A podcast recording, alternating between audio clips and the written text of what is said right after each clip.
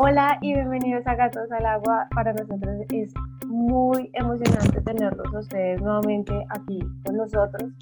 Em, hemos estado usando una modalidad diferente durante toda esta cuarentena, pero nada, siempre para llevarles algo nuevo, siempre para compartir con ustedes. Recuerden que este es un espacio para hablar, para debatir, para emprender, para sumergirnos en la fe. Y pues nada, en estos momentos... Eh, que están en sus casas, los invitamos a que nos escuchen, a que estén con nosotros, a que compartan, eh, sobre todo porque tenemos temas muy interesantes para, para llevarles. Mm, nos acompaña nuevamente su servidora Angélica Hurtado en, y pues también compañía de nuestro queridísimo Andrés. Hola Andrés. Hola, ¿cómo estás? El día de hoy tenemos dos invitados muy especiales. Uno de ellos es eh, Carlos Alberto Vargas y el otro es Marcos Salas. Entonces, si quieren, pueden presentarse un poquito, que si quieres empecemos contigo, Beto, cuéntanos un poquito sobre ti, preséntate. Y ahorita vamos contigo, Marco. Bueno, gatos, muy buenos días. Em, eh, yo me llamo Carlos Vargas, buenas tardes, buenas noches, cuando sea que los coja esto. Yo me llamo Carlos Alberto Vargas, pero me dicen Beto. Eh, atrás suenan mis perros, son dos, se llaman Luca y Rick. Y eh, soy papá, soy creyente y intento ser eh, amigo de Jesús, o mejor dejarlo que él sea mi amigo. estoy como muy contento de, de, poder estar un rato con ustedes, de poder compartir algunas intuiciones y sobre todo preguntas, muy probablemente que nos ayuden a, que cada uno construya un camino sobre esto. Yo creo que eh, puedo, digamos que puedo, puedo sentirme cercano a, ustedes y a compartir el tema, aunque ya sea un man adulto, un señor, eh, simplemente porque pasé mi adolescencia y pasé mi juventud en, en las experiencias de grupos de oración, de comunidades, eh, siempre vinculado a hermanos con los que estábamos buscando a Jesús y dejándolos encontrar por Él. Entonces, eh, eso me, me, me, permite, me hace eh, sentir, me permite sentir cierta cercanía y, y, la alegría de poder compartir con ustedes. Así que,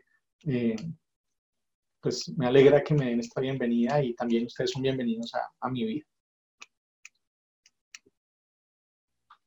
Bueno, muchas gracias, Carlos. Bueno, Beto. y Marco, vamos contigo, cuéntanos un poquito sobre ti para que los chicos, pues, quienes nos van a estar viendo, te conozcan. Bueno, familia, queridos gatos, gracias por esta invitación, como siempre. Em, desde que los conozco siempre me siento en casa, así que em, agradecido por este espacio y por esta oportunidad de dialogar. Soy Marco Salas, yo soy un joven de 25 años, em, soy de Panamá, hace tres años vivo aquí en la ciudad de Bogotá.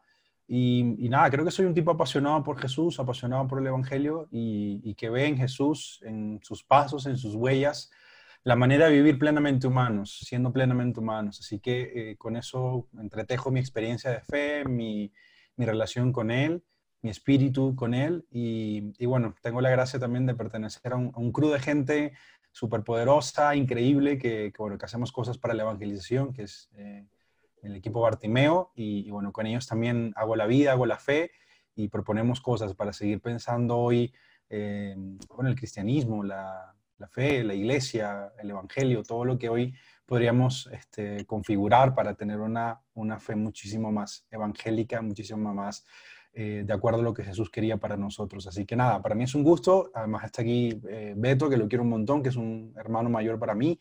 Así que gracias por la oportunidad de este espacio y, aquí estamos para dialogar.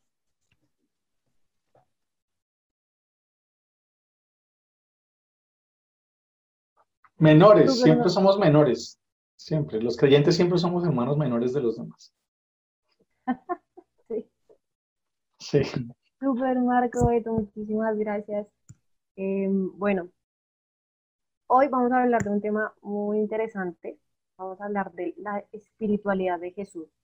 Entonces, para andar un poco más en este tema, eh, Marco, si quieres, me gustaría darte la palabra para que nos explicaras un poco de esto y, pues nada, seguir. Claro, yo creo que, que la pregunta em, que puede surgir cuando uno pone este título, ¿no? La espiritualidad de Jesús es, bueno, ¿y por qué es importante hablar de la espiritualidad de Jesús? Y lo primero que quiero decir es que em, el Papa Francisco, desde que inicia su pontificado, en Evangelii Gaudium lo deja muy evidente, ha querido que la iglesia vuelva a la frescura del Evangelio, lo dice con esas palabras, volver a la frescura del Evangelio. E, ese volver a la, a la, frescura del Evangelio implica que el Papa Francisco mira a la iglesia y dice, hoy hay una gran necesidad de poner a Jesús de nuevo en el centro. Hay una gran necesidad de que todo lo que hagamos tenga a Jesús como fuente, como vida.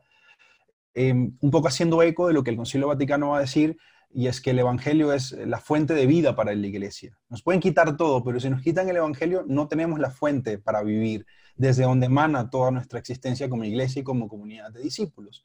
Entonces, hablar de, de, la espiritualidad de Jesús es hablar también de este marco general en el que la iglesia dice, oye, hay que volver a Jesús, hay que volver a lo esencial, hay que volver a, a las palabras del Maestro.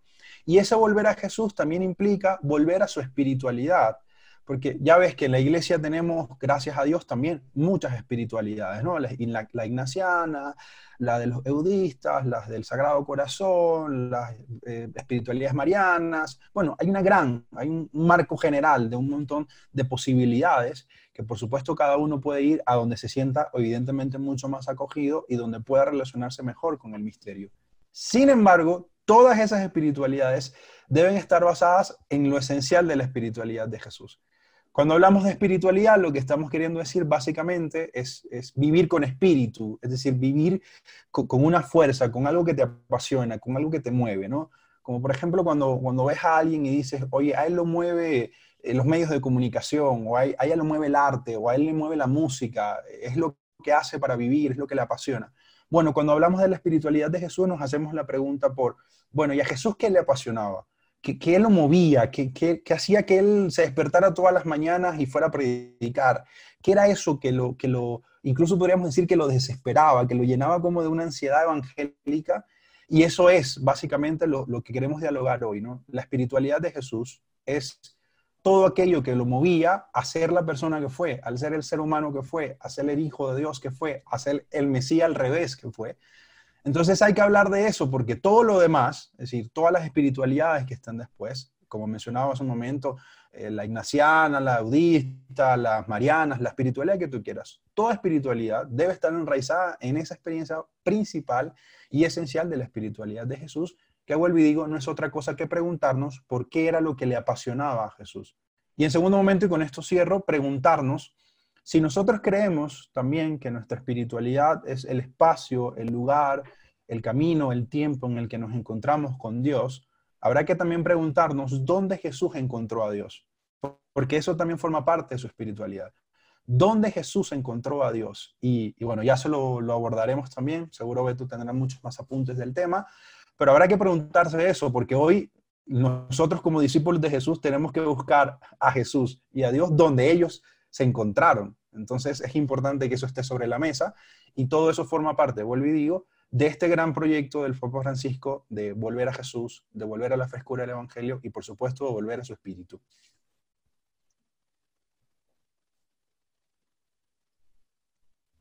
Super Marco, excelente. Bueno, entonces, digamos, como para, para empezar a hablar del tema, si quieres, si quieres tú y, o, si quieres Beto, no el que quiera.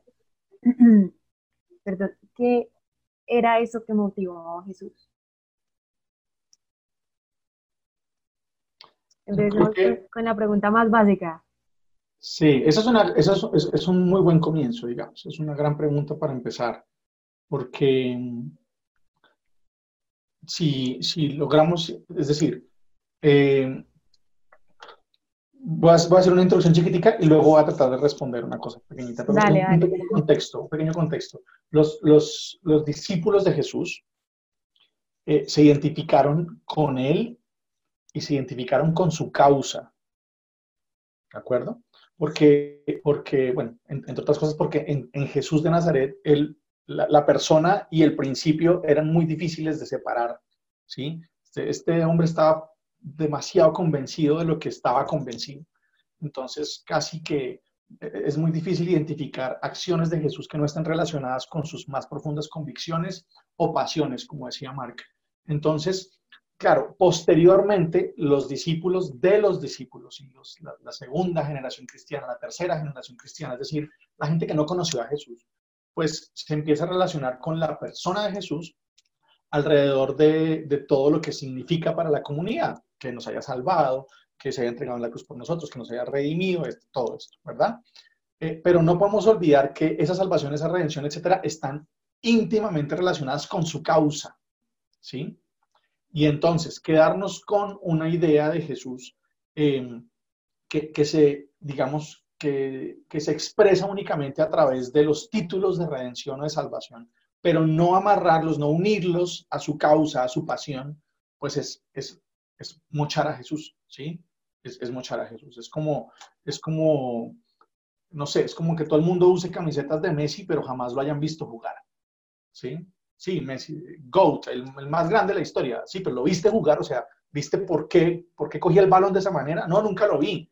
Tú no sabes nada de Messi, ¿sí? Bueno, lo, mismo un poco nos pasa con Jesús, ¿no? Tenemos mucho la camiseta, la camiseta, la cruz, todo el rollo, pero, pero, pero bueno, ¿y su causa y Jesús por qué, por qué peleó? ¿Por qué madrugó? ¿Por qué se despertó? ¿Por qué tuvo discípulos? ¿Por qué tuvo? Entonces, yo lanzo la primera intuición en términos de, del discurso de Jesús y específicamente el discurso de Jesús en uno de, de los recursos que más utilizaba, que eran las parábolas. Eh, yo tengo la convicción de que la parábola del tesoro escondido es una parábola autobiográfica. ¿De acuerdo? Es decir, tengo la convicción de que, cuando Jesús cuenta la parábola del tesoro escondido, no olviden que la parábola del tesoro escondido está pegada a la, a la de la perla, ¿sí? Pero están cruzadas, ¿sí? Los personajes y los objetos están cruzados a la inversa. Pero la parábola del tesoro escondido, estoy seguro que es una parábola autobiográfica, es decir, estoy seguro que Jesús está hablando de él, está hablando de que él encontró algo, ¿sí? Y que ese algo fue tan crucial, tan impactante, que tuvo que dejarlo todo. Porque efectivamente Jesús tiene una ruptura en su vida. Esa ruptura eh, lo hace eh, irse y dedicarse a lo que se dedicó, ¿verdad? Mm, es una ruptura que seguramente tiene que ver con su, con su espiritualidad, cuando adolescente, cuando joven, es una ruptura que seguramente tiene que ver con la muerte de Juan Bautista, con el asesinato de Juan Bautista, es una ruptura donde Jesús dice, bueno, ahora me toca a mí, porque la gente se quedó sin, sin guía, ¿verdad? Entonces, la parábola dice básicamente que el reino de Dios se parece a un tesoro escondido entre un campo, que un hombre lo encuentra, y cuando lo encuentra, se va y vende todo lo que tiene y viene y compra ese campo. ¿Listo? Eh, aquí opera un, detalle sencillito que es eh, cómo se interpretan las parábolas o cómo se manejan las parábolas, que básicamente consiste en encontrar lo ilógico de la parábola. ¿sí? Esa lógica ilógica de la parábola. Todas las parábolas de Jesús tienen un detalle que uno dice, esta vaina por aquí no es, nadie sensato haría esto. ¿sí? Todas. Y, ese, dato que, que, parece incoherente es el dato central con el que uno puede interpretar la parábola.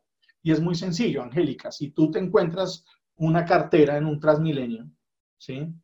Y está llena de dólares y no tiene documentos como para que se la devuelvas a nadie o lo que sea, ¿verdad?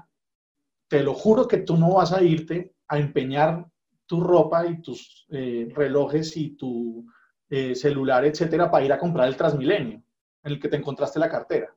Tú no vas a hacer eso. ¿sí? Tú no vas a ir a pedirle a tu papá eh, la herencia y, que te adelante los próximos tres semestres de la universidad para irte a comprar el bus en el que te encontraste la cartera. Eso no tiene ninguna lógica. Tú vas a coger la cartera y te la vas a llevar para tu casa, ya, listo. ¿Sí? Bueno, si no tuvieras a quién devolvérsela, porque seguramente eres una mujer muy honesta. Espero yo. Entonces aquí lo normal es que si yo me encuentro un tesoro en un campo, pues yo me lo cojo y me lo llevo para mi casa. ¿Sí? Ya. Pero lo, ilógico es, ¿no? El tipo se va y se despoja de todo para venirse al campo, es decir, le toca irse a vivir donde está el tesoro. ¿Mm? El tesoro del reino de Dios, no, yo no lo puedo acomodar, yo me, tengo que, yo me tengo que trasladar a él, yo tengo que trastearme a él, yo tengo que postear el reino, yo me tengo que trastear a él. ¿Por qué? Porque es fascinante, porque es un tesoro. ¿Sí?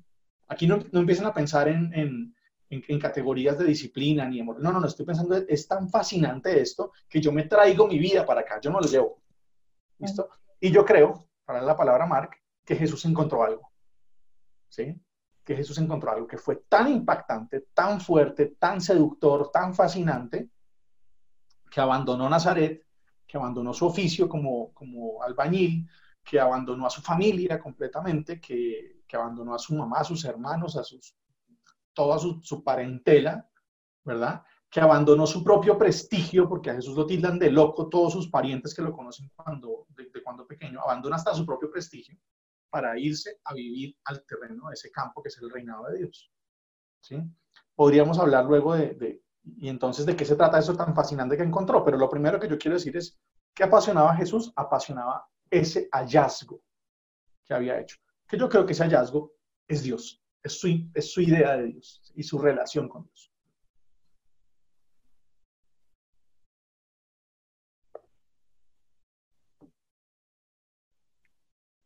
Ok. ¿Me escuchan? Ah, sí, perfecto, dale. Es que ahí no ah. sé si vas a hacer un, un, un fade para, para, que pase yo o entro directo. Pensé que no puedes entrar directo. Es que, pensé que iba a entrar directo y después como, como, yo estoy ahí o es que no sé, ya Beto muy quieto, entonces sí. como, ah. Siéntelo conversado tranquilo, no hay problema. bueno, puedes entrar, Marco, como quieres. Bueno, este, hagamos un momento de silencio para que Andrés tenga ahí en la edición cómo cortarlo y pegarlo. Muy bien. Bueno, aparte de lo que, de lo que, apunta, de lo que apunta Beto, em, a mí me gustaría también hacer unas precisiones eh, desde el Evangelio de Marcos, que es el que más he trabajado, porque esto que dice Beto eh, se muestra también en la misma experiencia de Jesús.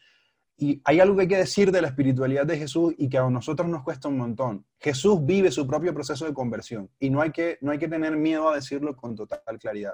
Jesús piensa que el, camino que él debe tomar es el camino de Juan el Bautista y lo sigue y por eso se, hace bautizar por él. Es decir, forma parte de, de, ese movimiento de Juan el Bautista que llamaba a la conversión porque el reino de Dios venía inminente y que iba como un hacha a cortar y toda esa imagen que tenía Juan el Bautista pero cuando entra a ese proceso, cuando pasa, como decía Beto, la muerte de Juan el Bautista, el asesinato de Juan el Bautista, Jesús mismo debe vivir su propia experiencia de, dilucidar dónde está Dios y quién es este Dios con el que él se quiere comunicar. Y aparece en Marcos un hilo muy pedagógico para expresar esto. Jesús se hace bautizar por Juan el Bautista, el Espíritu cae sobre él, el Padre dice, este es mi hijo amado, y justo después de eso no sale a predicar el reino de Dios, sino que vive una experiencia de desierto según el texto de Marcos, solo son dos versículos, capítulo 1, versículo 12 y 13, pasa 40 días en el desierto y hay dos, como dos expresiones en griego que usa Marcos que las resumo básicamente. Primero, entendamos que eh, la figura del desierto para, para la religión de la época de Jesús es el espacio donde uno iba para abrirles los caminos en el corazón a Dios. Si uno iba al desierto para descubrir cuáles son los caminos de Dios. Esa era un poco la, mentalidad que estaba alrededor de la figura del desierto, ya habiendo madurado muchísimo, obviamente, el pueblo judío. Entonces Jesús está consciente que ir al desierto significa descubrir cuáles son los caminos del Señor. Y eso es muy potente porque significa entonces que Jesús tiene que pasar por, una, por un proceso que nosotros hoy diríamos de discernimiento, es decir, va al desierto para descubrir, bueno, ¿y cuáles son los caminos del Señor? Si no es Juan el Bautista, ¿cuál es el camino del Señor? Y segundo, este, si, si lo vemos de esa manera, si vemos que el desierto es el lugar donde Jesús va a discernir cuál es la imagen de Dios y cuáles son los caminos del Señor, y luego lo vemos yendo a, la Galilea de los paganos, sentando a la mesa a gente que, que, no es considerada muy querida y muy amada y muy apreciada, quiere decir entonces que Jesús en el desierto, esto por reglas así muy básicas, lógicas, quiere decir que Jesús en el desierto descubre que los caminos del Señor están por los caminos de esa gente. ¿sí? Y justo después, que es lo más impresionante de esto, justo después de su momento en el desierto, proclama el reino de Dios. ¿Sí? Justo, versículo, capítulo 1, versículo 14, y habiendo pasado la muerte de Juan el Bautista, Jesús proclama, el reino de Dios está cerca, está aquí. Entonces, esto que dice, que dice Beto es muy importante, muy interesante y además que nosotros lo, tengamos en cuenta. Jesús pasa por su propio proceso de conversión, donde primero cree que es el movimiento de Juan el Bautista, luego le toca su momento de desierto para discernir cuáles son los caminos del Señor y en ese momento descubre cuál es la imagen de Dios. ¿sí? Es decir, esto que Jesús salga a decir que Dios es Padre no es porque lo leyó en un libro de teología, ni porque lo escuchó decir a, un letrado, sino que es su propia experiencia que tiene con Dios, es su relación con Dios, porque llamar a alguien Padre no solo es un título, como cuando tú llamas a alguien hermano, no solo es un título, que yo llame a Beto hermano, no significa que es un título nomás, sino que significa un montón de cosas, es decir, que nos conocemos, que nos queremos, que nos apoyamos, que nos cuidamos, está todo eso. no lo ganamos. Sí, que Dios llame, que Jesús llame a Dios Padre, no quiere decir que se lo encontró por ahí en un libro de teología, sino que tiene que ver con una relación. Entonces, para concluir un poco y profundizar un poco en lo que decía Beto, toda la espiritualidad de Jesús está movida por ese reino. Es decir, el reino de Dios, el reino de Dios Padre. ¿Por qué? Porque Jesús se da cuenta que su realidad particular no está construida como, como Dios lo sueña y por eso proclama ese reino, diciendo que es como este mundo, pero a la inversa, ¿no? Diciendo, los poderosos no pueden estar arriba, los que están arriba son los pobres. Todo eso donde lo descubre, en su propia experiencia de desierto, según Marcos, donde discierne cuál es la imagen de Dios y luego sale a proclamar el reino de Dios. Entonces no tengamos miedo de decir que Jesús también pasa por su propio proceso de conversión. Más adelante diré algo sobre cuando encuentra la fe en otras personas, pero hasta este momento quiero decir eso. Pasa por su propio proceso de conversión y descubre que el Dios que lo llama lo llama a predicar el reino y que ese Dios que lo llama es Padre. Y por eso gasta toda su vida en eso. Y como decía, como decía Beto, es tan apasionante por eso, o sea, está tan, tan enamorado de ese proyecto de Dios que gasta toda su vida por eso. Y no renuncia. Yo eh, puntualizo, digamos, mm, dos ejemplos, cosas importantes que ha señalado Marco, ¿sí? Para que lo tengan muy presente. Esto, esto es tan, tan evidente, lo, quiere poner tan evidente el Evangelio de Marcos, que la primera predicación de Jesús, digamos el primer anuncio que aparece ahí en, el capítulo 1, es igualito al del Bautista. ¿sí? Está calcado, es exactamente igual. Y luego él empieza a decir otras cosas diferentes. ¿sí? Entonces, eh, una volvamos a lo, que, a, mi, pequeña introducción, una espiritualidad que, una espiritualidad cristiana que se adhiere a, a unas categorías de títulos de Jesús, pero que olvida su causa y su proceso para llegar a esa causa, pues va a decir, mm, Jesús siempre sabía, Jesús no sé qué, Jesús conocía a Dios más que nadie desde que tenía seis años y eso no, eso no es posible, ¿verdad? porque estaríamos anulando la mitad del dogma, ¿sí? Que es eh, plenamente humano, ¿sí? Todo el plenamente humano. plenamente humano significa que ignoraba cosas, que le daba frío, que sentía hambre, que, que, tenía las emociones humanas y las carencias humanas y las fragilidades humanas. Entonces, no, no, era, un, no era un, un, paquete de, espiritualidad instalado desde que fue al templo o una cosa así. No, es un descubrimiento paulatino, ¿verdad? Eh, en el que Jesús va encontrando, como dice Marco, va encontrando muchas cosas en él, en otra gente, etc. Hay un detalle interesantísimo frente a este ejercicio de la paternidad de Dios, ¿sí? que es tan, tan de Jesús. A, Dios lo habían llamado papá y lo habían llamado Abba varias personas antes de Jesús, ¿sí? en, el, en el judaísmo, ¿verdad? Eh, que era la religión en la que él creció, digamos.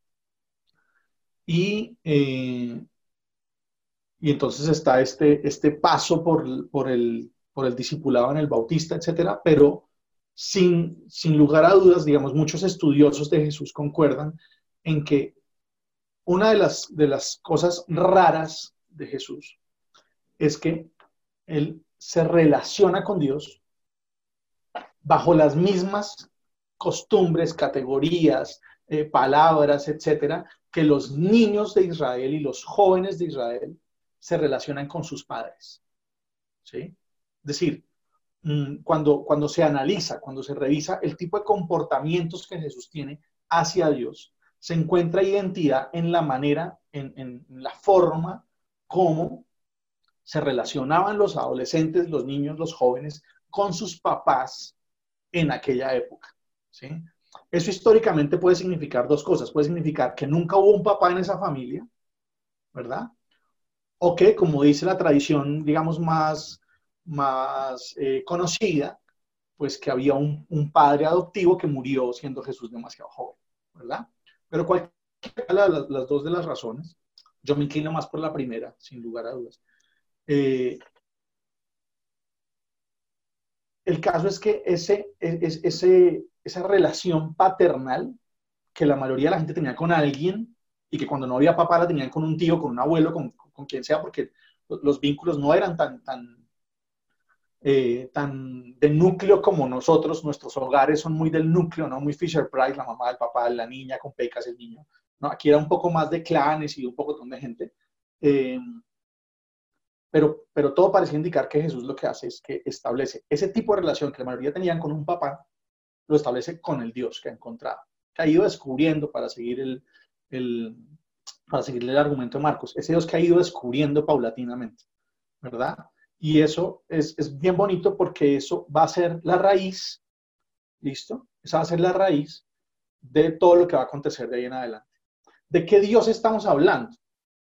Para, para, cerrar esta partecita, ¿de qué Dios estamos hablando? ¿Cuál, cuál es el Dios del tesoro? ¿Cuál es el Dios eh, al que apuntaba el Bautista? ¿Cuál es el Dios? Es Yahvé. ¿Listo? Es el Yahvé de las Escrituras. Es el Yahvé, Dios de Abraham, de Isaac, de Jacob, de Moisés, de Elías. ¿De acuerdo? Es el, Marco dice una cosa muy importante y es eh, poner a Jesús en el centro. Marco se refiere al Papa y dice, el Papa nos invita a poner a Jesús en el centro. Bueno, lo que Jesús hizo fue poner a Yahvé en el centro. ¿Listo? O sea, el movimiento que tenemos que hacer nosotros con Jesús fue el que Jesús hizo con Dios. Puso a Yahvé en el centro y como la religión organizada de Israel, la religión judía que encontró Jesús en su época, con todas sus variantes y espiritualidades también, tenía llave tan refundido entre tanta cosa, también le había puesto 55 mil cajas encima, pues Jesús lo que hace es quitar, desempolvar, ¿verdad? Y exponer casi que escandalosamente un rostro de Dios que se había olvidado, pero con una, con una con una característica diferente, que es lo que dice Marco. No es una exposición dogmática, no es una exposición doctrinal, no es una exposición eh, ni siquiera teológica, es una exposición eh, existencial y relacional. Es decir, es una manera de ser porque es una manera de querer a ese Dios, es una manera de juntarse con ese Dios, de hablarle, de quererlo, de, honrarlo, de seguirlo, de, todo. ¿sí? Eh, a, un Dios que, hacía parte de la tradición de Israel, pero que toda esta, todo este parapeto de religiosidad lo había eh, escondido de alguna manera, como un tesoro que no era evidente, tocaba. ¿De acuerdo? Eh, eh, voy juntando como puntos ahí, Mark. Yo, yo, quisiera, además de eso, agregar una cuestión que hemos estado leyendo estos días en los evangelios que me parece fascinante. Bueno, a esa, a esa alianza del Antiguo Testamento, ¿no? Ese tipo de relación que tenía el Antiguo Testamento de ustedes serán mi pueblo y yo seré su Dios. Jesús le da una profundidad muy importante y muy hermosa porque le dice, a los, le dice eh, en este momento los encuentros pascuales, tiene una expresión muy hermosa, subo a mi Padre y su Padre, subo a mi Dios y su Dios. La alianza que Jesús eh, va a crear ahora con los discípulos ya no es de bueno, este, Él es Dios, Él es Padre, sino que ahora es su Padre, o sea, como casi que hereda esa relación a los discípulos diciéndoles, y este Dios es su Dios también, este Padre es su Padre también. Y además es la primera vez en todo el texto donde, donde Jesús dice, ve y dile a mis hermanos. Es decir, Él mismo se pone en, en la misma categoría de todos y dice, dile a mis hermanos, y esa expresión no había aparecido nunca en el Evangelio de Juan. Entonces es muy precioso que nos, que nos adentremos en ese, en ese en esa particularidad de Jesús, su, espiritualidad, que es una relación muy particular con este Dios, como lo ha dicho Beto, luego la hereda a sus discípulos. Entonces, si queremos hablar de cuál es la espiritualidad de Jesús y cuál debería ser nuestra espiritualidad, pues está claro en el Evangelio que Jesús le dice a esta mujer, a María Magdala, ve y dile a mis hermanos que suba a mi Padre, pero no solo mi Padre, por si acaso les había quedado alguna duda, es también su Padre. Suba a mi Dios, pero por si acaso les había quedado una duda, es su Dios también. Pero cuando dice eso, también está diciendo no solo un tipo de relación, sino también la imagen de Dios. El Dios que yo les he mostrado, esas veces que he dicho, el que me ve a mí ve al Padre, ahora ese Dios que les he dado las características esenciales es también su Dios. Es decir, no se inventa. sí, si me permite solamente para, para acotarlo con, con la metáfora que estaba manejando con la parábola, Jesús se pasó la vida diciéndole a la gente en dónde está el tesoro. Para que fueran a buscarlo. O sea, no, es una, no era una propiedad suya. Ah, yo me lo encontré, entonces vengan, les muestro. No, no, no. Se pasó toda la vida diciendo a la gente, está en tal parte, detrás del árbol, de no sé qué, detrás del lado de la casa azul, vayan y encuentren. Y como todos terminan viviendo allá, pues se arma una comunidad. Pues ya, perdón, era el paréntesis. exacto. en, la, en, la, metáfora, pues todos están viviendo allá, entonces es una comunidad. ¿sí? Exacto, exacto. Entonces, o sea, lo que quiero decir con esto es que es, es, tan esencial volver a Jesús y es tan esencial volver a su espiritualidad porque es muy sencillo, pero hoy por hoy también se nos hace complicado, ¿no? En, esta discusión, Beto, queridos Ángel y, y, y, Andrés, en estas discusiones de estos días de no, esto es castigo de Dios, porque es que esto... Cuando yo veo ese tipo de orientaciones y decisiones y además de voces de la iglesia incluso, a mí me da un poco de temor que se olvide esto, ¿no? Porque, porque pasamos por alto lo que Jesús nos muestra. Y, y ese Dios que Jesús nos muestra es bueno, ¿sí? Eh, es padre, es madre, eh, perdona.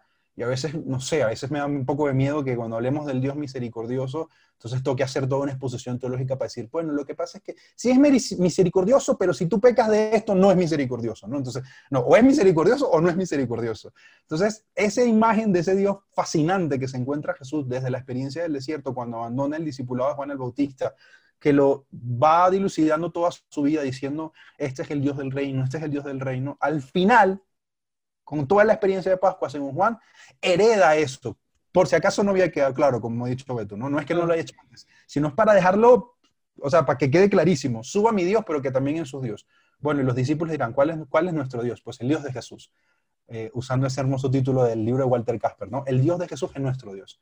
¿Y, ¿Y, cuál es nuestro Padre? El Padre de Jesús. Entonces, para que también lo tengamos ahí en claro, ¿no? Hablar de la espiritualidad de Jesús es hablar de ese Padre, de ese Dios, que Él nos heredó a nosotros como su gran manera de decir, esta es mi alianza nueva con ustedes. ¿no? A veces como que pensamos, nos quedamos muchos en que la cruz significa no sé qué cosas y olvidamos que la cruz significa que Jesús nos regala la alianza de ahora relacionarnos con ese Dios como nuestro Padre. Ya no solo es el Padre de Jesús, es el Padre de todos.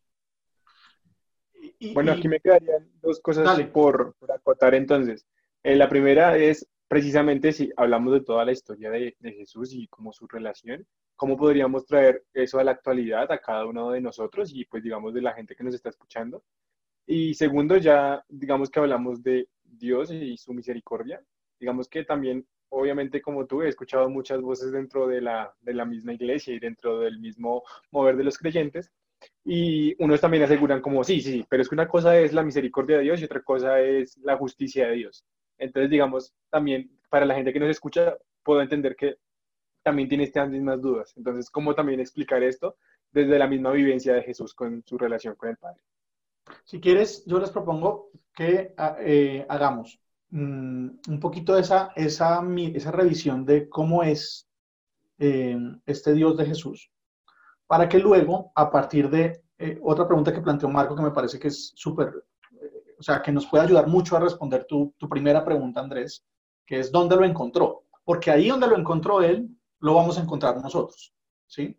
Entonces, digamos que esta, esto que nos propones de apliquémoslo como a la, apliquémoslo a la, a la cotidianidad, ¿verdad? Apliquémoslo a nuestra cotidianidad, va a ser mucho más sencillo cuando respondamos a esa pregunta. Entonces, yo simplemente quisiera puntualizar tres cosas sobre cómo es ese Dios o quién es ese Dios del que nos habla eh, Jesús, porque no es una categoría religiosa, ¿listo? No es una categoría religiosa. Por supuesto que está relacionada con la religión, porque es, una, es un tema que tiene que ver con el origen, con no sé qué, con una cantidad de prácticas, pero no es una categoría religiosa. Cuando Jesús piensa en Dios, no. Cuando Jesús piensa en Dios, está pensando en una categoría familiar. ¿Sí? Es, mucho, la idea que Jesús tiene de Dios es mucho más cercana a la idea que ustedes tienen de su abuelo, de su papá, de su mamá, de, de, esas personas por las que se sienten protegidos, amados, aceptados, que probablemente la idea que tienen sobre Dios. ¿Sí? Porque también un poco nuestra religión es, a veces es un poco fría respecto a la idea de Dios. Entonces, yo diría básicamente dos cosas para intentar responder lo que nos acabas de plantear. La primera es, eh, es, el rostro es el rostro del Dios de Israel, ¿sí? Y el rostro del Dios de Israel es un Dios eh, distinto a los dioses que había a su alrededor, es un Dios que está eh, preocupado por el ser humano, ¿sí? Que, que, todo el centro de su atención es el sufrimiento de los seres humanos o el dolor de los seres humanos y el centro de su atención es intentar extirpar ese dolor y extirpar ese sufrimiento, enseñándoles a vivir de otra manera. ¿verdad? Pero eso funciona a partir de, no, no, no, funciona a partir de un modelo social, funciona a partir de una transformación del corazón, ¿sí? De de un erradicar nuestros egoísmos y nuestras codicias y nuestras, nuestras cosas a través de cosas súper pedagógicas, ¿sí? Por ejemplo, eh, miremos hoy lo que nos está sucediendo, todo este tema de la, de la pandemia, que es súper grave, pero si lo ponemos, nos ponemos a pensar, la desigualdad es mil veces más grave, eh, no en términos de comparación, sino que agrava la posibilidad de atendernos en medio de esta situación. O sea, si no fuéramos una sociedad tan desigual, nos estaría muriendo tanta gente, porque, porque los recursos que se han gastado en, en, en yates y en edificios y en fiestas y en diamantes, pues estarían en hospitales. Y la gente que no ha podido tener hospitales, pues tendría un... Sí, la desigualdad nos agrava todas las tragedias que podamos vivir.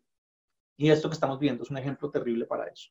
Bueno, Jesús propone una pedagogía frente a la desigualdad, que es la de ponerse de último. ¿Sí? Por ejemplo, voy a poner un ejemplo. Hay muchos, pero voy a poner ese ejemplo.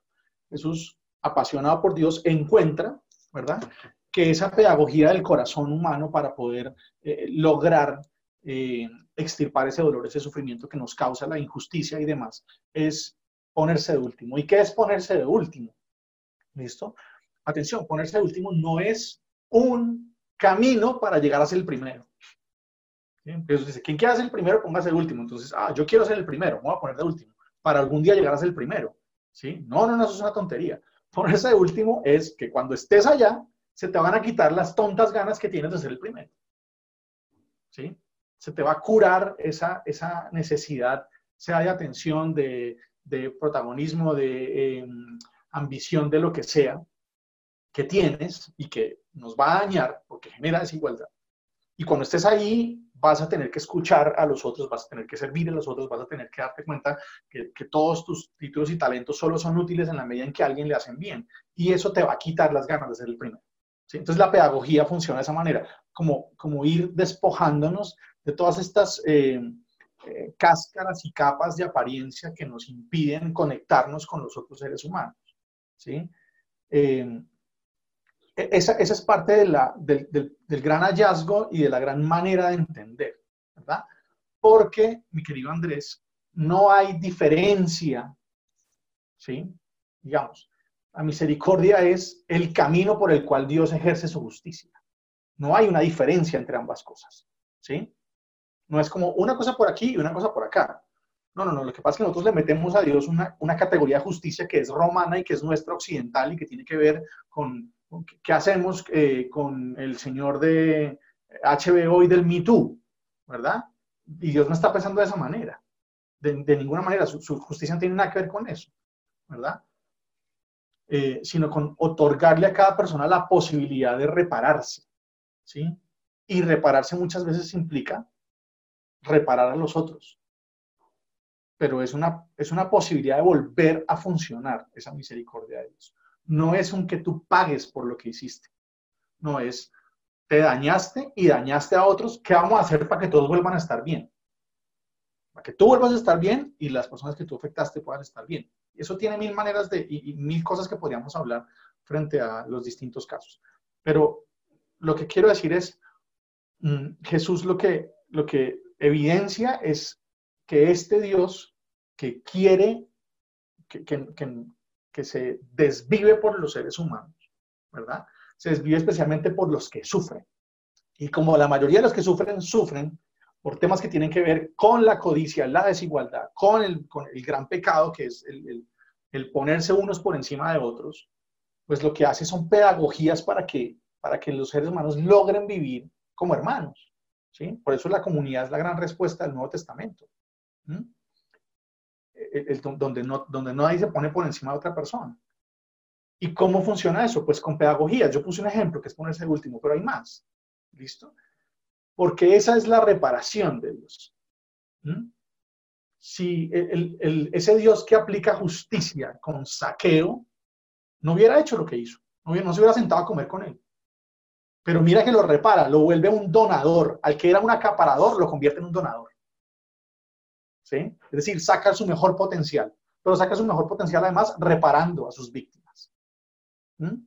Y eso es un fantástico ejemplo de equilibrar la balanza. Entonces, eso es misericordia.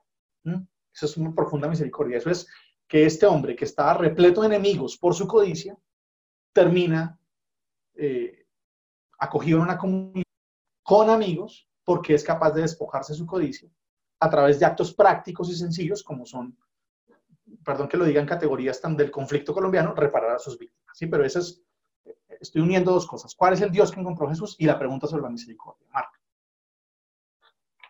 Yo, yo solo de eso que vas diciendo, Beto, quisiera apuntar una cosa que me parece esencial a, propósito de la pregunta de la misericordia y la justicia.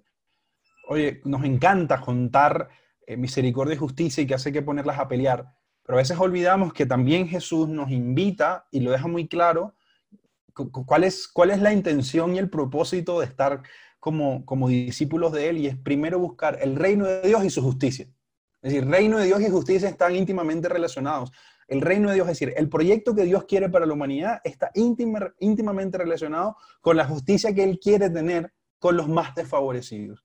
Entonces, chévere, bueno, la discusión de justicia y misericordia y todo lo demás, pero a veces olvidamos que, que, el reino de Dios tiene una íntima relación con esa justicia de Dios, es decir, con esa manera de ser de Dios que tiene la, la categoría de misericordioso. Es no, no podemos olvidar eso. Es decir, casi que lo que nos está diciendo es, busquen el reino y busquen la manera en la que Dios se muestre. Muestren al Dios que es justo siendo misericordioso.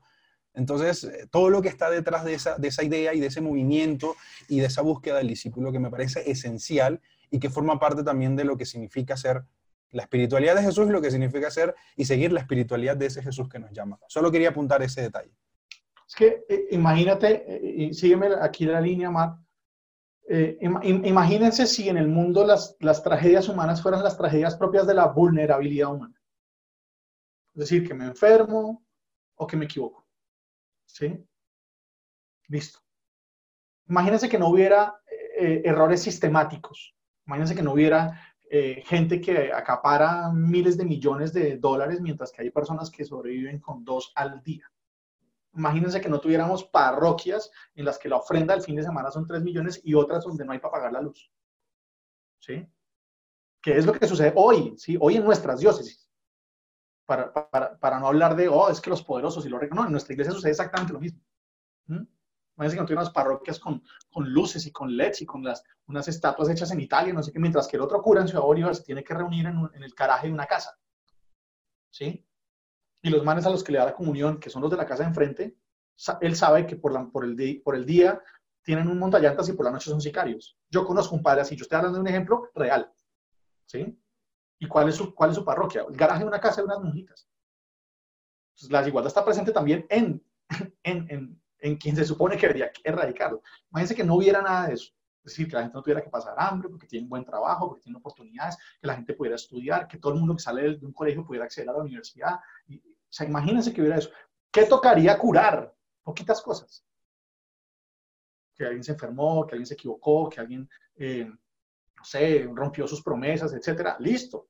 Pero es que lo que tenemos es una avalancha de sufrimiento que es demasiado heavy. ¿Por qué? Porque hay mucha opresión, porque hay mucha desigualdad, porque hay mucha miseria, porque hay mucha gente que se aprovecha de otra gente, porque ¿qué son nuestras enfermedades mentales el día de hoy? Pues un montón de gente cargada de estrés y ansiedad. ¿Por qué? Pues porque el mundo es terrible, ¿sí? Porque te satura de, exigencias en Twitter, de gente que se cree mejor que los otros. Y eso es sistemático, ¿sí? Es decir, eh, eh convertimos en un sistema que haya gente que nos vende su estilo de vida, cuando el 90% de la población no lo puede tener, los influencers. ¿sí? Entonces, mm, Mark, si nosotros lográramos eh, acelerar la seducción del mundo en esta propuesta de Dios, pues el trabajo que tendríamos sería muchísimo más sencillo y más humano. ¿sí? Y esa es la razón por la cual el sufrimiento se agrava principalmente porque no somos el, mundo que Dios quiere, digamos. Yo además quisiera apuntar de eso que a veces vemos eh, en, esta categoría del reino de Dios creemos que es un sistema, ¿no? Como, bueno, entonces el reino de Dios que hay un rey, hay unos súbditos y tal, y entonces organizamos esto como un sistema como lo tenemos nosotros en nuestra mentalidad occidental. Y el reino de Dios no tiene nada que ver con eso, sino tiene que ver con unos tipos de relaciones. Y eso es lo más importante de la propuesta de Jesús. El reino de Dios es otra forma de relacionarse con Dios, que es Padre, y otra forma de relacionarme con los otros, que son mis hermanos, que son mi prójimo. Y por eso Jesús tiene la capacidad de encontrar en otras personas que no forman parte de la religión judía fe. Y eso es una de las cosas más sorprendentes que encuentra Jesús. En el soldado romano, en la pagana, en el leproso, en toda esa gente que, que parece que no forma parte de la religión judía porque son los malditos de Dios, porque etcétera, etcétera. Jesús es capaz de decir, esta gente tiene más fe que toda la que yo he encontrado en mi camino. imagínense lo que significa eso. que haya un judío ahí pendiente de escuchar a Jesús que le diga que esta pagana, que está de otro lugar, de otro pueblo, que adora a Dios en otro lugar y no en el templo, tiene más fe que sus compatriotas, eso debió haber causado un, un choque increíble.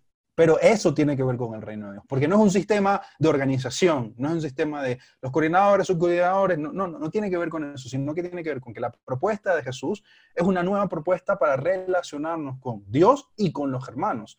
Y por eso me parece, vuelvo y digo, muy importante que no olvidemos que en los encuentros pascuales que hemos estado leyendo en este tiempo, Jesús va a decirle a sus discípulos, subo a mi Padre, que es su Padre, subo a mi Dios, que es su Dios, que no es otra cosa decirles, ustedes tienen que ser propiciadores y proclamadores de esta nueva forma de relacionarnos entre todos. Y por eso la respuesta, como bien apuntaba Beto, del Nuevo Testamento va a ser la comunidad.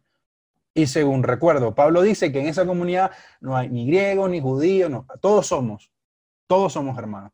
Y cuando hubo la pelea por la división de yo soy de Beto Vargas, yo soy de Andrés, yo soy no sé qué, Pablo dice, esperen un momento, o somos de Jesús o no somos de nadie. ¿Sí?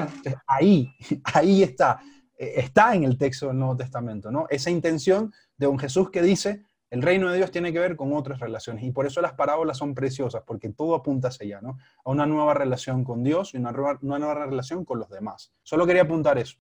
Fantástico.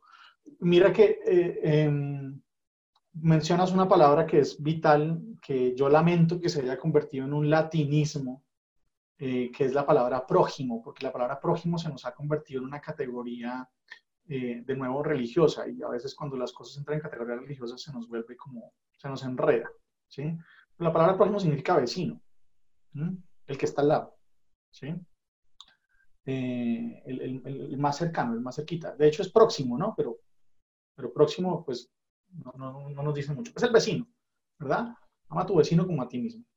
Y eh, para poner otro ejemplo de, esa pedagogía, de, esa justicia misericordiosa o de esa misericordia justa, como lo quieras llamar, eh, el buen samaritano, ¿sí? El buen samaritano en Lucas. Porque el buen samaritano es una palabra sobre el, sobre el prójimo, sobre quién es el prójimo. Y si tú miras el, el, el detalle de la parábola, ¿verdad? Eh, el detalle de la parábola tiene que ver con, eh, de nuevo, la ilógica, lo ilógico que es, ¿sí? Eh, quienes se alejan del sufrimiento y quien se acerca al sufrimiento, ¿verdad? Entonces dan un rodeo y siguen, en cambio él se aproxima y, lo, y se acerca, ¿verdad? Pues, ¿cuál sería otro, otro elemento de esa, de esa pedagogía de Jesús, de esa, de esa espiritualidad de Jesús? Acercarse. ¿Sí? Hoy, hoy que estamos viviendo todo esto y que muchos nos preguntamos, ¿qué hago? ¿Yo qué hago en mi casa? ¿Cómo hago? ¿Cómo ayudo a algo? Acércate por donde puedas. Eso es la única respuesta. Acércate. Acércate a alguien que sufre, acércate a alguien, acércate a tu familia, acércate a los que están preocupados, acércate a los que están muertos de susto. Acércate. Porque el, el samaritano no sabía todo lo que tenía que hacer cuando vio al tipo. Él vio sangre y un man tirado en el piso, ya. Cuando se acerca, dice, uy, está enfermo. Cuando empieza a ver las heridas, dice, uy, yo no puedo curar todo esto, me tengo que llevarlo para algún lado. ¿Sí? Cuando le dejan del posadero, dice, uy, me toca volver por este man.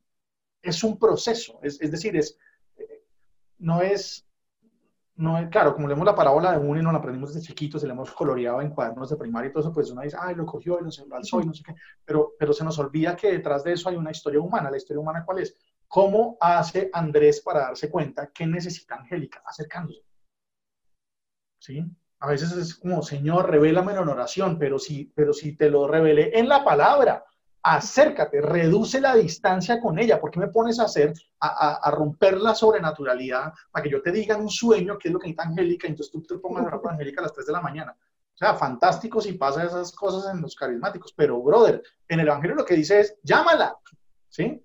Ya, métele un pedazo de texto, Angélica, aquí estoy, necesitas algo, estoy, estoy para ti, ¿cómo estás? Porque eso es reducir la distancia. Reducir la, distancia es aproximarse. ¿sí?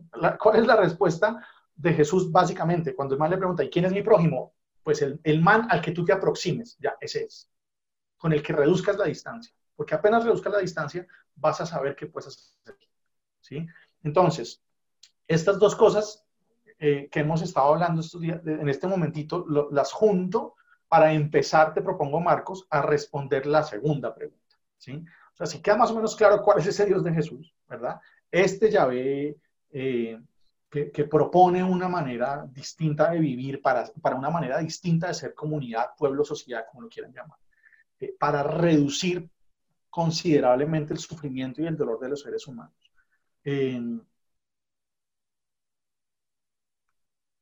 pues se, se, se, conoce y se, se encuentra, y hemos dicho ya un par de cosas, ¿dónde se lo encuentra? Pues se lo encuentra en los otros, ¿sí? Se lo encuentra en los otros. Es decir, nosotros tenemos, nosotros vemos dos tipos, por lo, por lo menos dos, no sé si Marco pudiera ayudarnos con más, pero vemos dos tipos de momentos sagrados de Jesús, digamos así, momentos espirituales de Jesús. Jesús tiene unos momentos de orar, ¿sí? Que son preciosos además porque la mayoría de las veces dice el texto que lo hace con los ojos abiertos. Jesús es un hombre de orar con los ojos abiertos, ¿sí? De abrir, de contemplar y agradecer. Pero estos momentos sublimes son cuando Jesús encuentra, encuentra rasgos de Dios y se maravilla, como lo dice Marco, en la gente. ¿sí? Te alabo, Padre, porque le has revelado esto a los sencillos y no sé qué. Eso Jesús lo hace como? Pues viendo un poco gente que está haciendo cosas, ¿sí? Y que dice cosas que no decían los eruditos ni los teólogos de la época, sino que decía la gente más sencilla. Entonces, hay una relación que se cultiva, ¿verdad? En términos de es que cuando decimos oración, de nuevo, vamos a las categorías religiosas y empezamos a pensar en, cerrar los ojos y hablar con la divinidad. Pero, pero para Jesús la, oración no es eso, para Jesús la oración es su vínculo con Dios, es su relación, no es un, no es un momento de hablar, es una relación, ¿sí? Es una presencia constante. Yo no soy papá de mis hijas cuando voy y hablo con ellas. Soy papá de mis hijas todo el tiempo. Ahora cuando estoy sentado con ustedes, estoy siendo papá de ellas. ¿Sí? cuando voy a trabajar, cuando estoy, cuando estoy cocinando, cuando estoy bañando, estoy siendo papá. Bueno, con Dios se trata de ser hijos todo el tiempo, ¿sí? No cuando voy y oro, sino ser hijos, ser hijos todo el tiempo. Y lo segundo es ese encontrar en la otra gente, ¿no? En, en, los otros. Los otros son el lugar del encuentro. Con, los otros son la tienda del encuentro. Vale. Sí, además con todo esto que apuntas, Beto, eh, habría que seguir precisando eh, esos otros quiénes son, porque es lo más revolucionario del Dios de Jesús, porque esos otros son los que se suponía no estaban con Dios. Y eso es lo más, este, digo yo, contracultural, si queremos decir, de Jesús. Y es la razón última por la que representa un problema para los judíos, porque si han estructurado toda su religión diciendo que los que son enfermos, leprosos, ciegos, etcétera, etcétera, no son amados por Dios y Dios no puede estar en ellos, y viene un man a decir que Dios es papá también de ellos, pero por supuesto que es una, es una revolución. Y además, yo, yo quisiera también una, una invitación que me ha surgido estos días y es, bueno, nosotros ponemos en la, en oración, decía Beto, nuestra oración religiosa, ¿no? El Señor, el Rey del Universo, no sé qué, tenemos un montón de nombres y categorías. Pero fíjense ustedes que el título que le da el Nuevo Testamento un título a los que le da el Nuevo Testamento a Jesús es el amigo de los pecadores.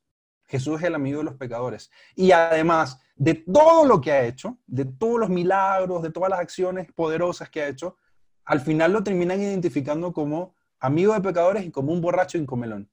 Entonces, no sé si a ustedes eso no les causa algo, pero a mí me parece que a veces me gustaría relacionarme con Jesús pensando en eso, en que era el amigo de los pecadores y que además de todo lo que había hecho, pareciera que lo importante no era si había sanado o si no había sanado, sino que sentaba, se sentaba a la mesa y comía con esa gente. Y por eso era un cómelo y un borracho.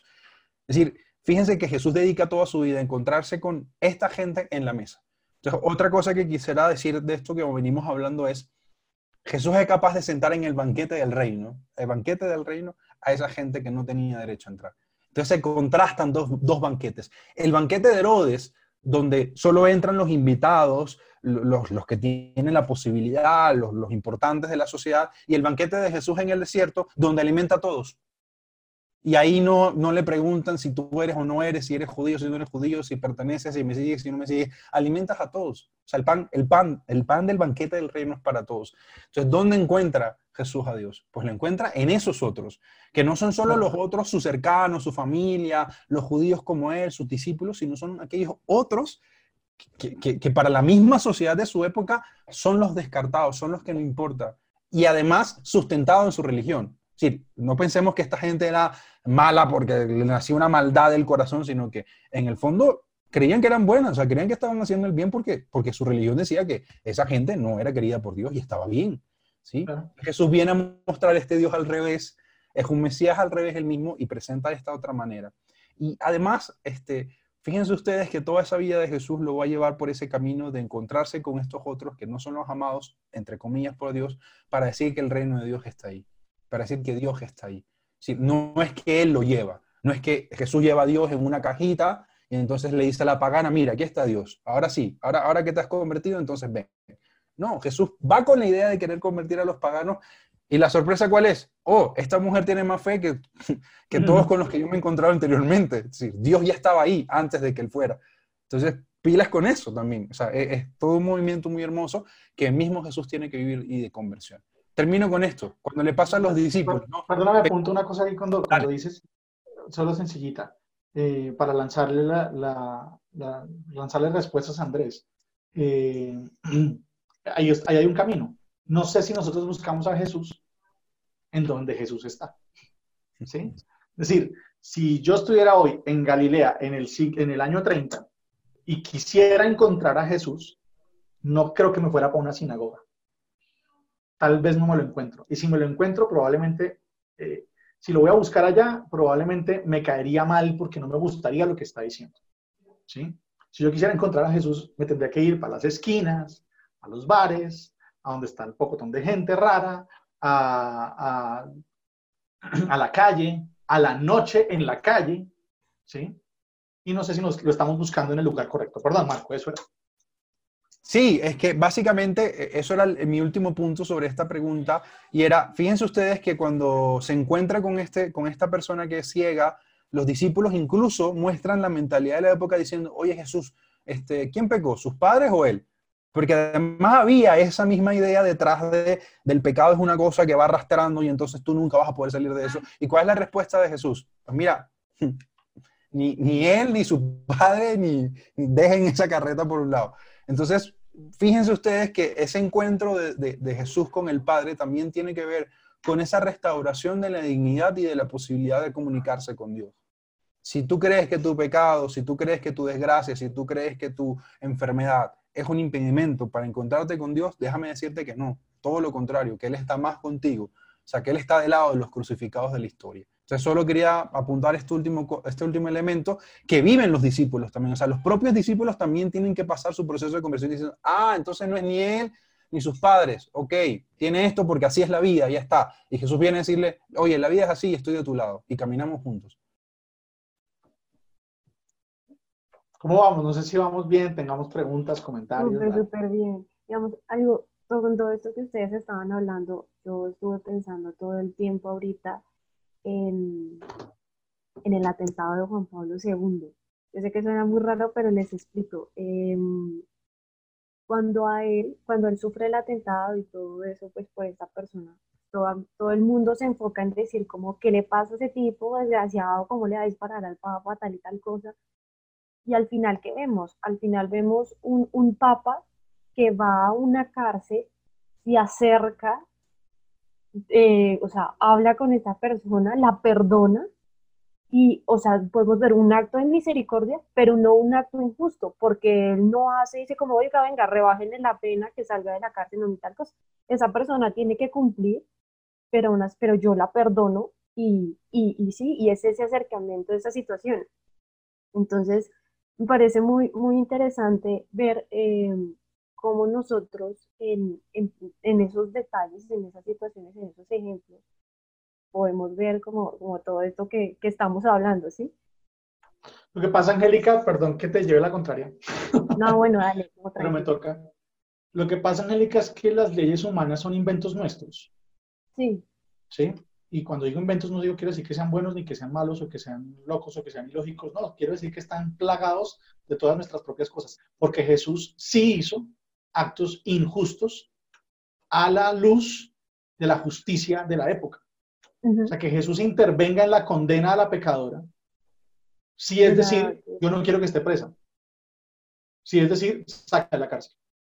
¿Sí? Por eso digo que te, te, entiendo en términos de, de cómo eh, alguien que representa al catolicismo eh, respeta este invento humano de la ley, pero va más allá de eso para restituir a la persona. Fantástico, perfecto, ¿sí?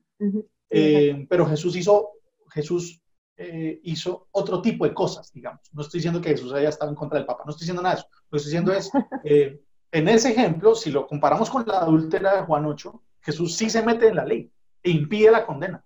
¿sí? Claro, lo que pasa es que demuestra lo, demuestra lo poco lógica que era esa condena. ¿sí? Ah, es decir, a eso me refiero. Yo, por ejemplo, eso que estás diciendo lo, lo lo uniría más a por qué el Papa Francisco corrige, o más, bien modifica, aunque sí lo corrige, el catecismo de la Iglesia Católica para declarar inadmisible la pena de muerte. Porque eso es decirle a todo el mundo, ustedes tienen unas leyes que no podemos admitir. ¿Sí? Es un poco la misma idea, ¿no? No, pero es que la ley humana, sí, la ley humana lo que ustedes quieran, pero eso es un invento de ustedes. Matar gente en nombre del Estado es un invento de ustedes. Que nosotros como creyentes no podemos admitir. ¿Sí? Entonces, no estoy, no estoy eh, compitiendo papas, estoy intentando ubicar cada uno. En, sí, yo creo que lo sublime de, de, de Boctila no es respetar la ley, no, no, no, es, es pasar por encima de esa ley para decirle al man, mire, lo que usted me debe a mí ya no me lo debe, ya listo, fresco, ¿sí? Mm, eso es sublime. Lo otro, pues, hace parte de la, del invento humano con el que tenemos que vivir. Pero en la época de Jesús, como todo estaba mezclado, la ley, la justicia, la religión, todo era lo mismo, ¿verdad? Sí lo vemos a él haciendo unas rupturas. Y vemos, por ejemplo, en nuestro tiempo moderno, una ruptura de ese tipo de, legislaciones, como lo que es la modificación del catecismo frente a la pena de muerte. Insisto. Eh, eh, pero, pero, digamos que regresando al tema eh, neurálgico, lo que me encanta de tu ejemplo es el aproximarse. Me encanta tu ejemplo es, eh, sin importar en qué condición quedó cada uno, lo que hace Carol Boctila es romper la distancia con el victimario, romper la distancia, aproximarse, ¿sí? Porque debe entender, eh, a, mí me encanta este, este ejemplo de, José Luis Cortés, eh, donde un, niño, en una caricatura, un niño le pregunta a Dios, ¿cómo haces para perdonar a los asesinos, a los torturadores, a los violadores, a los terroristas? Y Dios le dice, es que yo los conozco desde que eran muy chiquitos. Mm. Sí, tiene el panorama completo de Angélica, de Andrés, de Marco, de Beto, de todo el mundo, de todo el mundo. Él tiene el panorama completo. Lo que, lo que yo no puedo entender de la gente que a mí me da rabia, Dios sí lo entiende, porque tiene la historia completa. Yo no, yo tengo un pedacito. Yo tengo un pedacito así chiquito, que me permite decir, eso es un desgraciado. Pero Dios tiene el panorama completo para decir, mira, es que él fue un desgraciado en ese momento porque esto, esto, esto, esto, esto, esto, esto, y yo comprendo esto. ¿Sí? Lo comprendo. Eh, Marco apuntaba a lo, uno con algo. Marco apuntaba a, lo dijiste de una manera súper super bonita, de, a, los, a los crucificados del mundo, ¿no? Eh, los crucificados, frente de, los crucificados de, todo este mundo complejo y difícil. Y eh, creo que Jesús, ¿sí? la espiritualidad de Jesús, que es una espiritualidad de ser hijo, de sentirse hijo y de hacer hijos a los otros, ¿verdad? Es decir, hermanos suyos, hijos de su padre, a los otros. Mm, es una espiritualidad de, eh, de encontrar a Dios en los otros, ¿sí?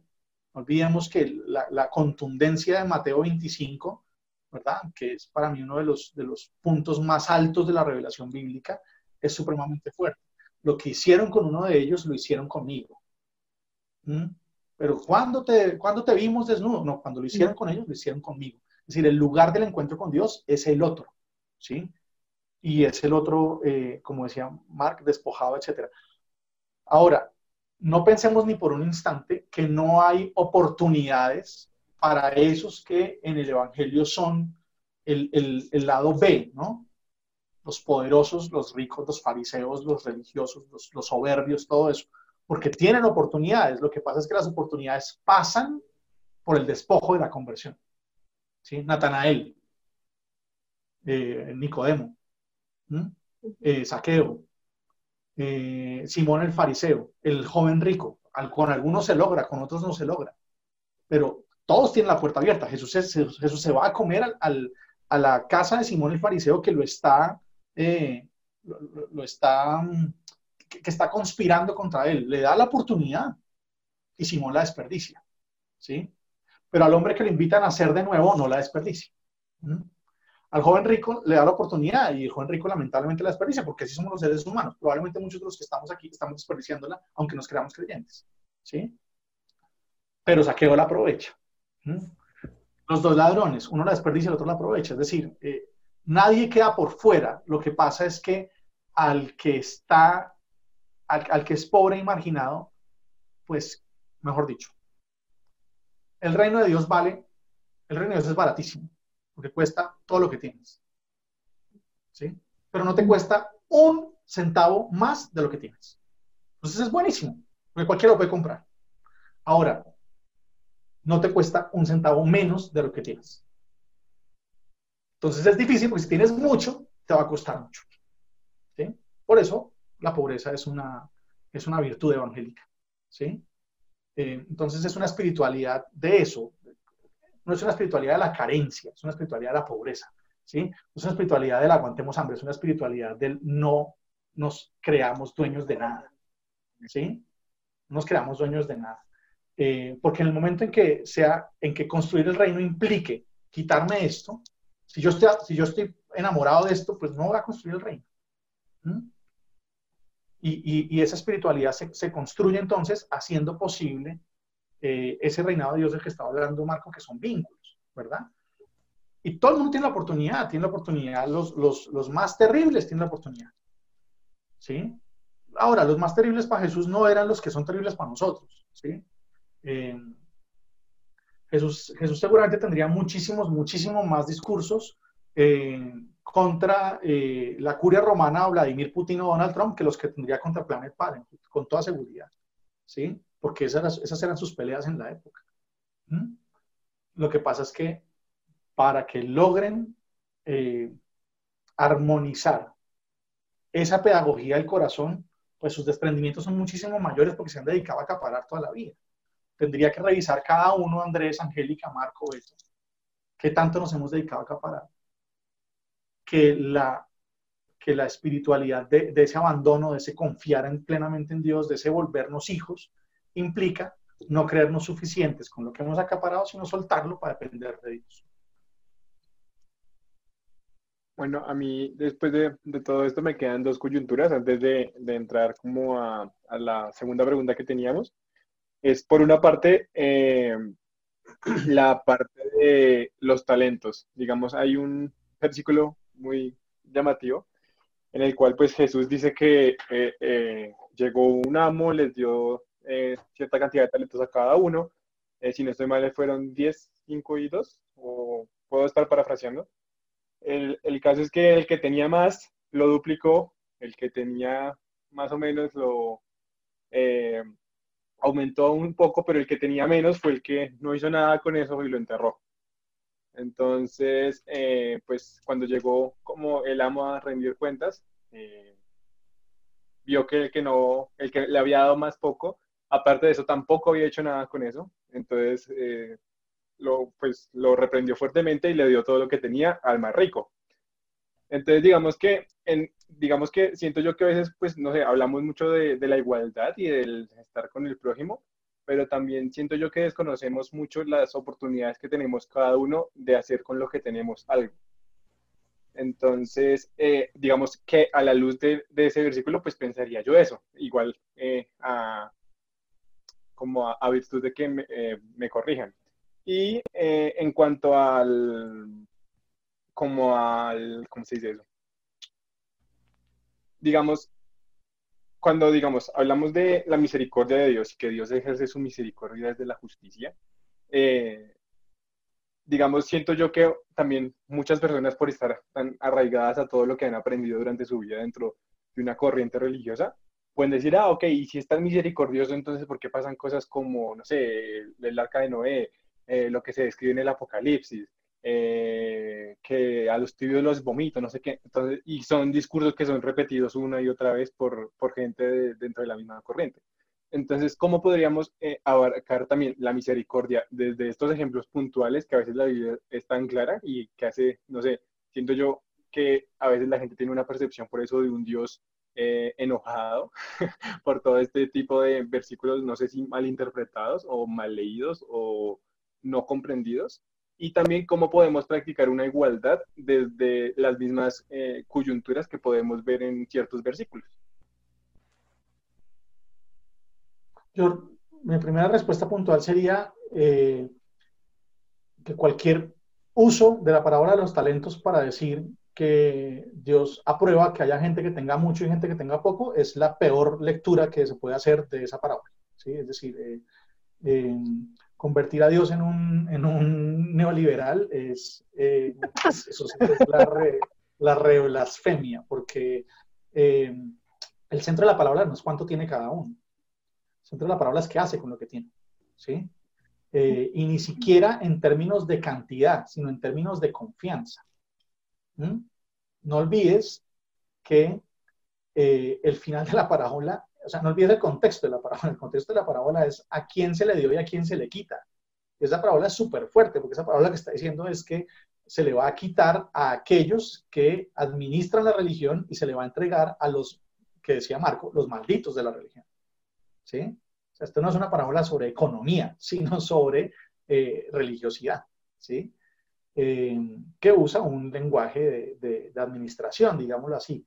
Eh, pero en teoría, lo que Jesús dice es súper atrevido, porque lo que les dice es, ustedes juran, les dice a los religiosos, ¿sí?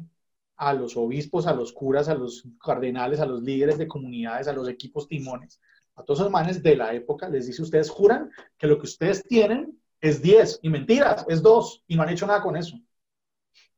¿Sí? Ustedes con su, con su, fuera de la iglesia no hay salvación, se creen que lo que ustedes tienen es el depósito más importante de la humanidad. Ustedes creen que tienen todo, y mentiras, tienen dos, pero hay otros que tienen diez. Y mira lo que han hecho con eso. ¿sí? Entonces, nosotros nos la pasamos todo el tiempo diciendo, la iglesia no es una ONG, la iglesia no es una ONG, como despreciando las ONG. ¿sí? Y es Dios diciendo, sí, las ONG tienen cinco, usted tiene dos. Y esos manes con cinco hacen cinco, y usted con dos, ¿qué hizo? Lo entierra. ¿Sí? ¿Ya? Entonces, es, es como, es una ironía súper fuerte. Es una ironía súper fuerte. Cuando, cuando, las palabras también tienen una clave que son los públicos, ¿sí? Los públicos. Cuando vas a leer la parábola de eh, la moneda perdida, la oveja perdida, el hijo perdido, mira el versículo inicial del, del capítulo, que son los públicos. Hay una gente y hay otra gente. Y Jesús habla la parábola. Esta sucede exactamente lo mismo. Lo, lo, no mentiras, Marco, dale, porque para, para que, para que no, no, repartamos las respuestas. no, no, este, yo, yo con esto que va vacilando, creo que tiene que quedar en evidencia e, esa, esa confrontación directa de Jesús con esa idea de poseer eh, la verdad, la revelación al Dios de Israel, etcétera. Porque me hace pensar también en aquel momento cuando los discípulos le vienen a decir, oye, hemos visto un man que estaba aquí haciendo lo mismo que tú haces, pero como no es de los nuestros, se lo hemos prohibido. Entonces Jesús le dice, espérese un momento, que así no funciona la cosa. Entonces, sabes, como que a veces siento que pasamos por un ladito esos versículos porque son muy fuertes y porque nos negamos a creer que esa palabra sea verdad, porque además sale en el contexto en el que Jesús predica, sana, libera, los discípulos le vienen a decir, encontramos uno que como no era de nosotros, es decir, como no piensa como nosotros, como no está detrás de nosotros, como no lo hace como nosotros, entonces lo hemos prohibido, ¿no?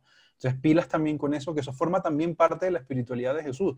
Es como si, como si las cadenas de, de Dios, que, eran como Dios le pertenece a esta gente, Jesús viniera a decir, Dios le pertenece a todos, porque todos somos hijos y todos somos hermanos.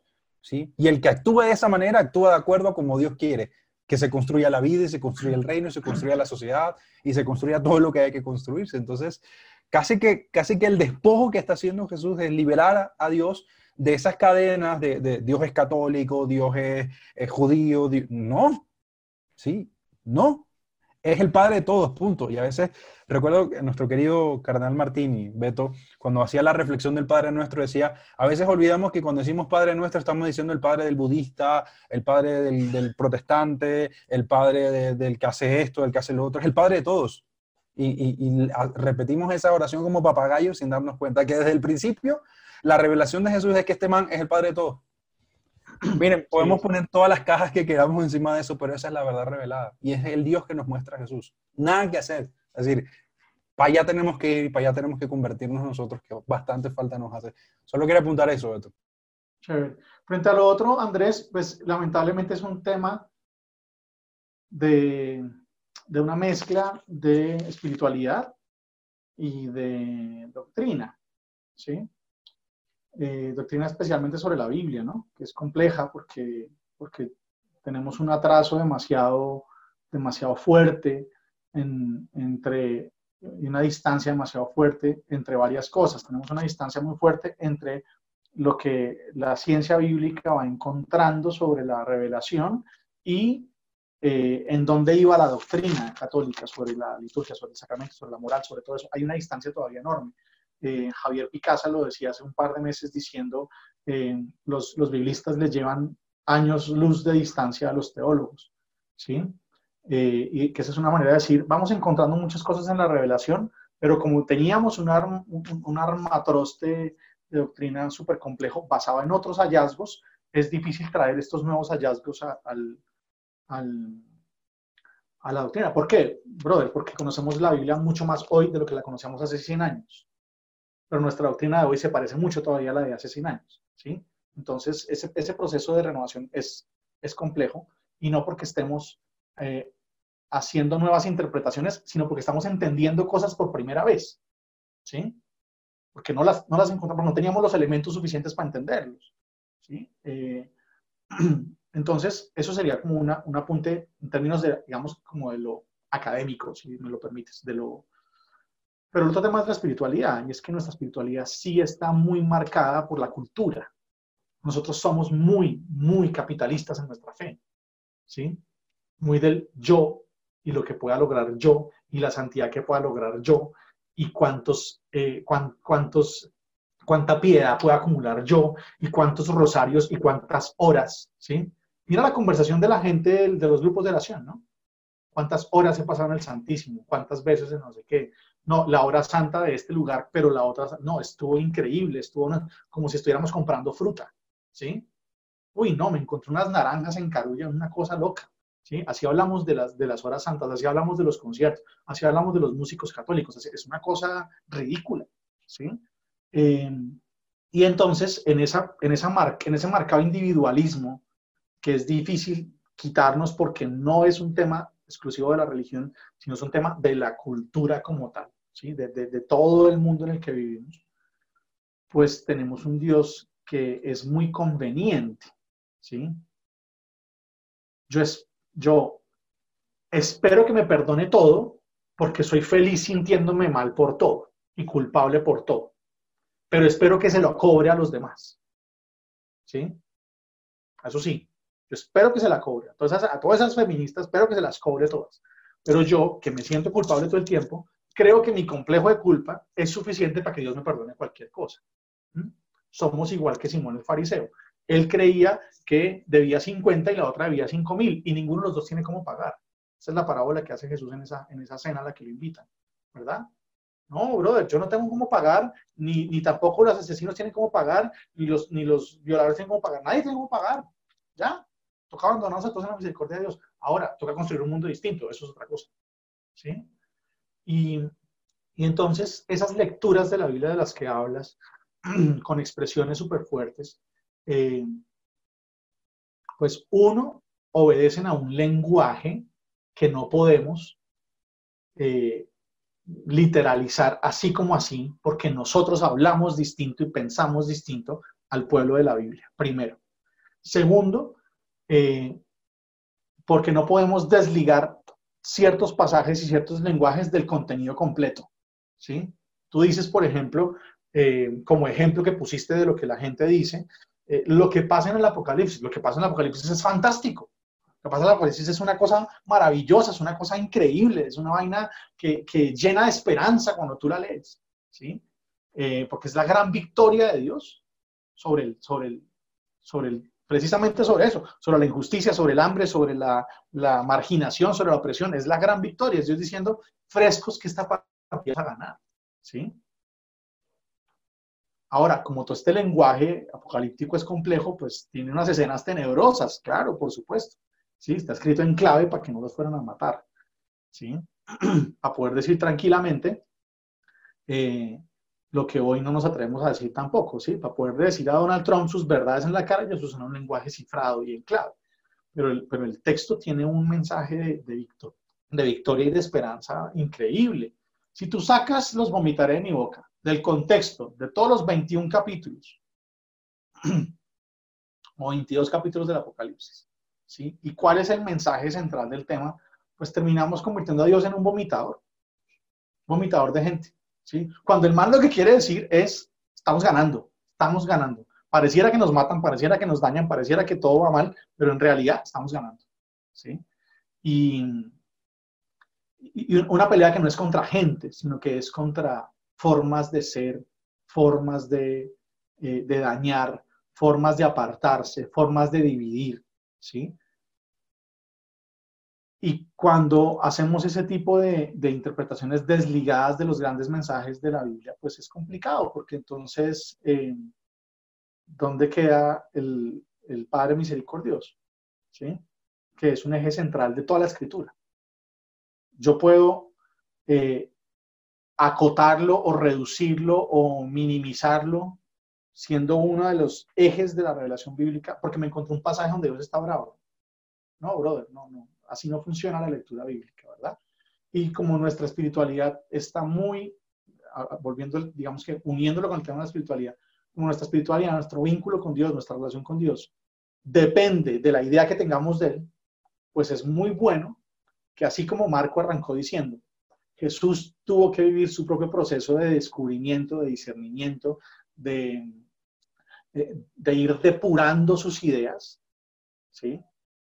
Eh, nosotros tenemos que ir haciendo todo el tiempo el mismo proceso para encontrarnos cada vez con un Dios más auténtico, más libre, más parecido al Dios de Israel, más llave. ¿Listo?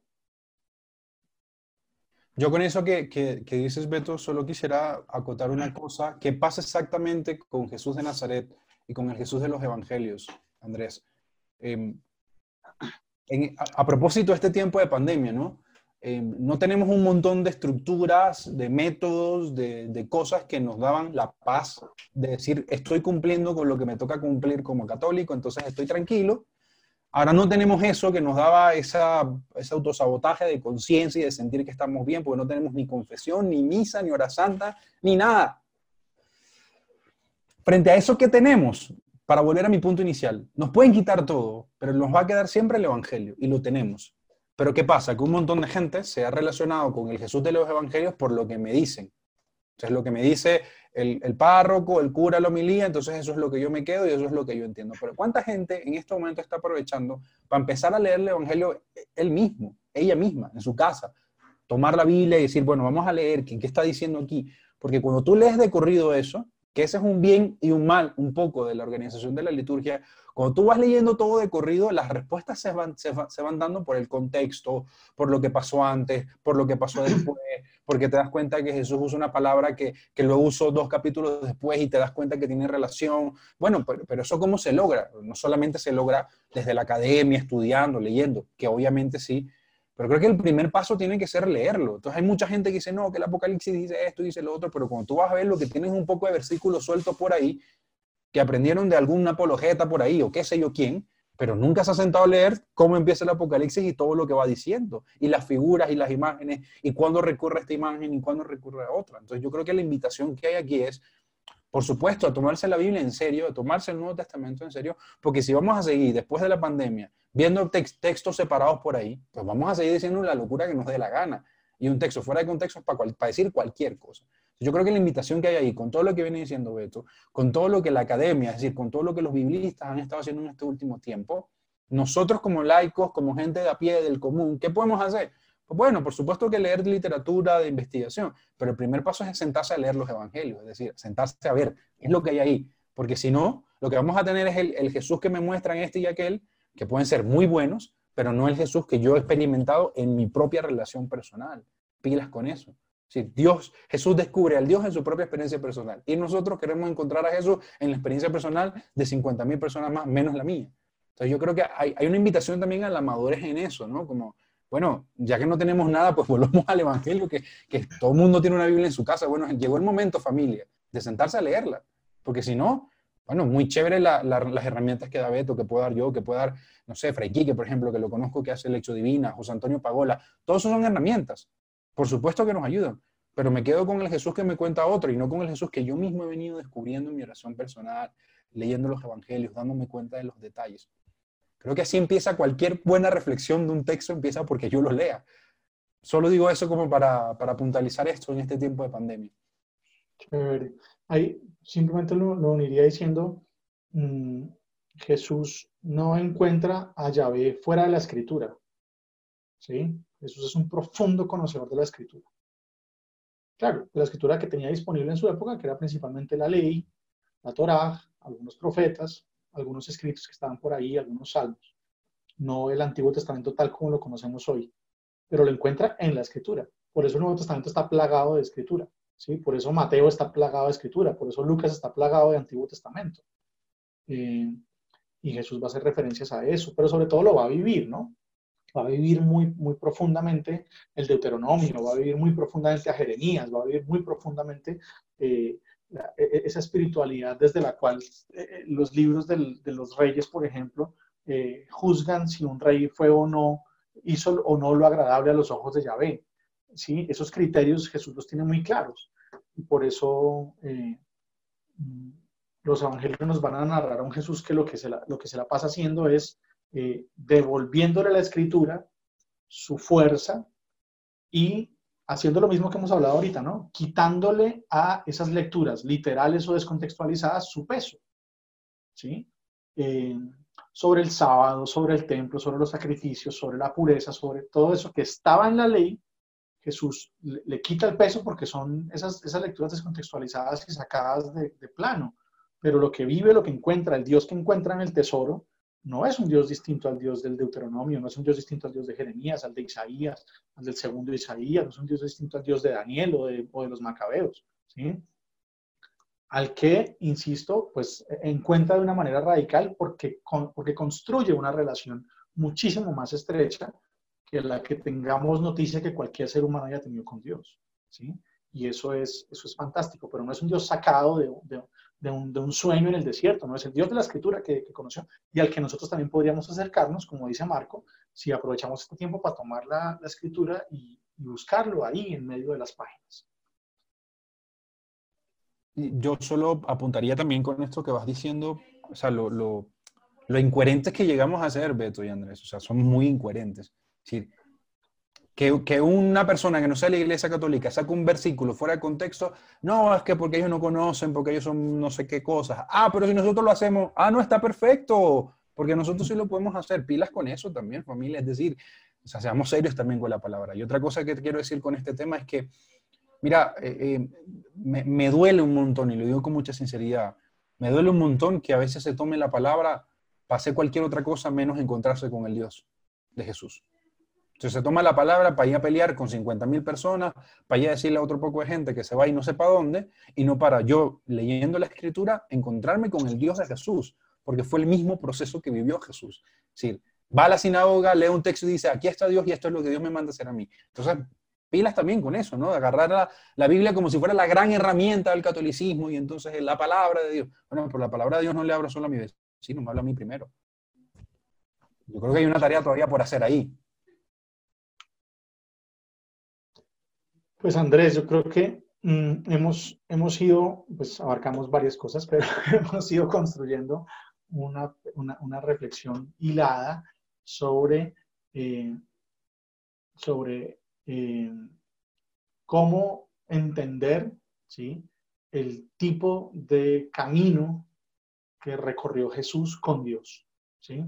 Eh, Marco definía la espiritualidad como que, te apasiona. ¿verdad? ¿Qué, te mueve? Yo me sumaría a esa definición diciendo qué camino te hace recorrer eso que te mueve, ¿Qué, por dónde te lleva eso que te mueve, ¿verdad?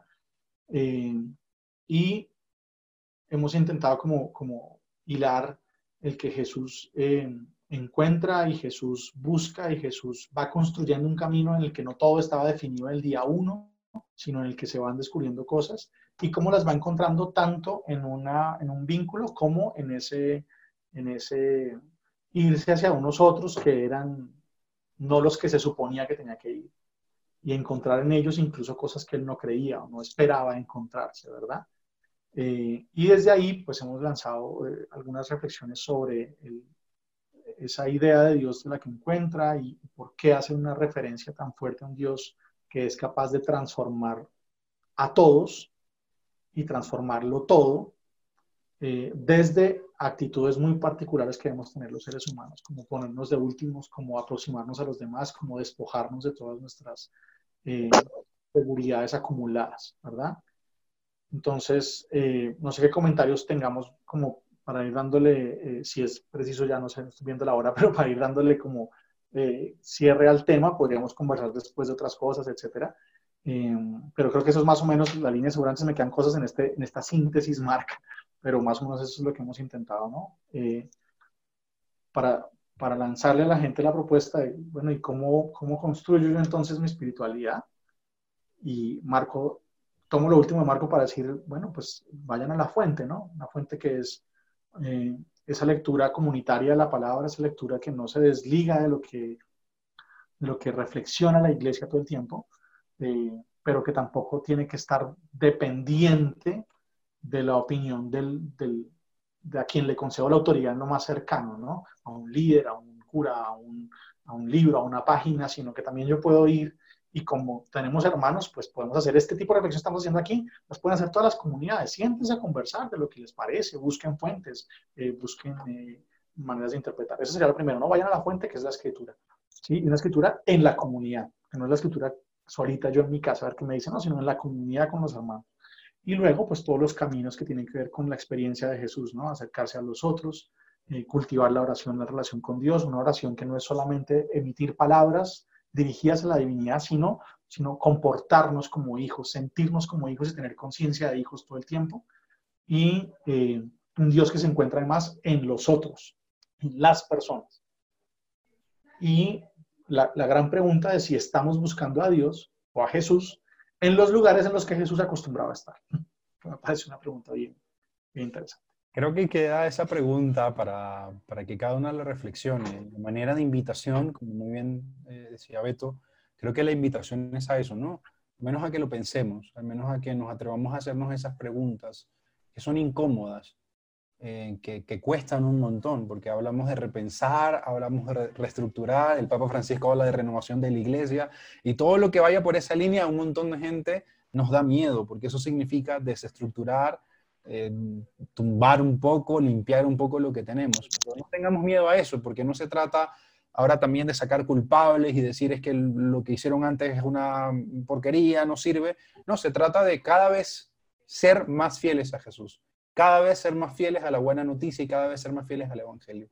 Y eso, familia, va a pasar hoy, año 2020, va a pasar en 10 años y nuestros hijos, nuestros sobrinos, nuestros nietos van a pasar por el mismo proceso, porque todo el tiempo nosotros como iglesia y como comunidad de Jesús, ojalá no olvidemos la pregunta esencial, y es, ¿cómo hoy puedo ser más fiel a Jesús? ¿Cómo hoy puedo ser más fiel a la buena noticia y cómo puedo ser más fiel al Evangelio? Y eso hay que preguntárselo todo el tiempo. Bueno, ahora nos toca a nosotros ser un poco más valientes, porque hay otros medios, están las redes sociales, está el Internet, y eso hace que esta conversación sea un poco más, más álgida, más acalorada, porque hay formas, hay versiones, hay gente de un lado del otro, pero no hay que temer hacerlo, porque en el fondo renovación, y ya el Papa lo ha apuntado, y quiero hablar, en la entrevista con Antonio Espadaro, una de las primeras que dio, donde habla de la iglesia como escritura de España, recuerda que la conversión tiene que ver no con las estructuras. Hay mucha gente que dice, hay que, hay que reestructurar en las estructuras, ¿no? el primer paso para la renovación y para la conversión de la iglesia pasa por el corazón de la iglesia. Luego vendrán, que tienen que venir, por supuesto que sí, las estructuras, las maneras, los métodos, que si el Banco Vaticano, que si la liturgia, bueno, eso va a venir. Pero el primer paso de conversión es el corazón, es reconocer que hemos fallado, es reconocer que nos hemos equivocado y por ahí, como dice un título, hemos marginado el Evangelio un poco. Bueno, lo recuperamos y ahí empieza la renovación y ahí se empieza a jugar esto, ¿no? Que volver al Evangelio, vuelvo y digo, no es otra cosa que volver a Jesús, que es lo mismo que va a decir casi todos los cierres de invitación en este tiempo de Pascua. Vuelvan a Galilea, vuelvan a Galilea, vuelvan a Jerusalén. Eso, para el texto evangélico, puede tener muchas interpretaciones, pero una de las interpretaciones clarísimas es volver a leer el texto, es volver a la fuente, es volver a Jesús, es volver a donde lo encontramos, donde nos llamó, donde nos buscó, del mar donde nos sacó, de la barca donde nos sacó para ser pescadores de hombres, todo eso, es volver a eso. Y esa es la invitación de Pascua, que es lo más este, poderoso, ¿no? que no podemos pasar por alto es la invitación a volver a Galilea, volver a Galilea, volver a Jerusalén. Allá yo estaré, yo me les adelantaré, me, les adelantaré allí me verán. Sí, ya está ya. Entonces, es la invitación, familia. Yo solo Podríamos eh, incluso pensarlo desde el servicio a los demás, ¿no? Según todo lo que hemos hablado. Claro, sin lugar a dudas. Sin eso no hay nada. y pues creo que fue eh, hablando de Jesús muy claro al decir, eh, todo lo que les habían dicho olvídenlo porque el mandamiento es amarnos los unos a los otros. Y, creo que de ahí parte todo. sí, eh, casi que cualquier cosa, cualquier tipo de interpretación, de lectura, de espiritualidad, de religiosidad, que te haga escoger un camino distinto a ese, desecha. Nada que ver con Jesús. Ya, listo. Tal cual. Esa sería su. Su de cómo amar. No he venido a ser servido, sino a servir y a dar mi vida por todos. Por ahí pasa. Así es. Bueno, hasta aquí vamos por hoy. Eh, les damos gracias a todos los que se han conectado a, este podcast, por escucharnos. Eh, les recordamos eh, que pueden seguirnos en nuestras redes sociales, en arroba jóvenes piso AMS en Instagram, en Facebook o jóvenes AMS en YouTube. Nuestra, recuerden que la forma más fácil de ayudarnos es compartiendo nuestro contenido para poder así llegar a más personas. Entonces compartan este episodio, háganlo llegar a sus conocidos y háganos cualquier tipo de retroalimentación que para nosotros es lo más valioso del mundo. Eh, estuvo con ustedes Andrés Castro, Ángel Portado, Beto Vargas y Marcos Salas. Esto fue Gatos al Agua. Gracias por su emergencia con nosotros. Chao, gracias.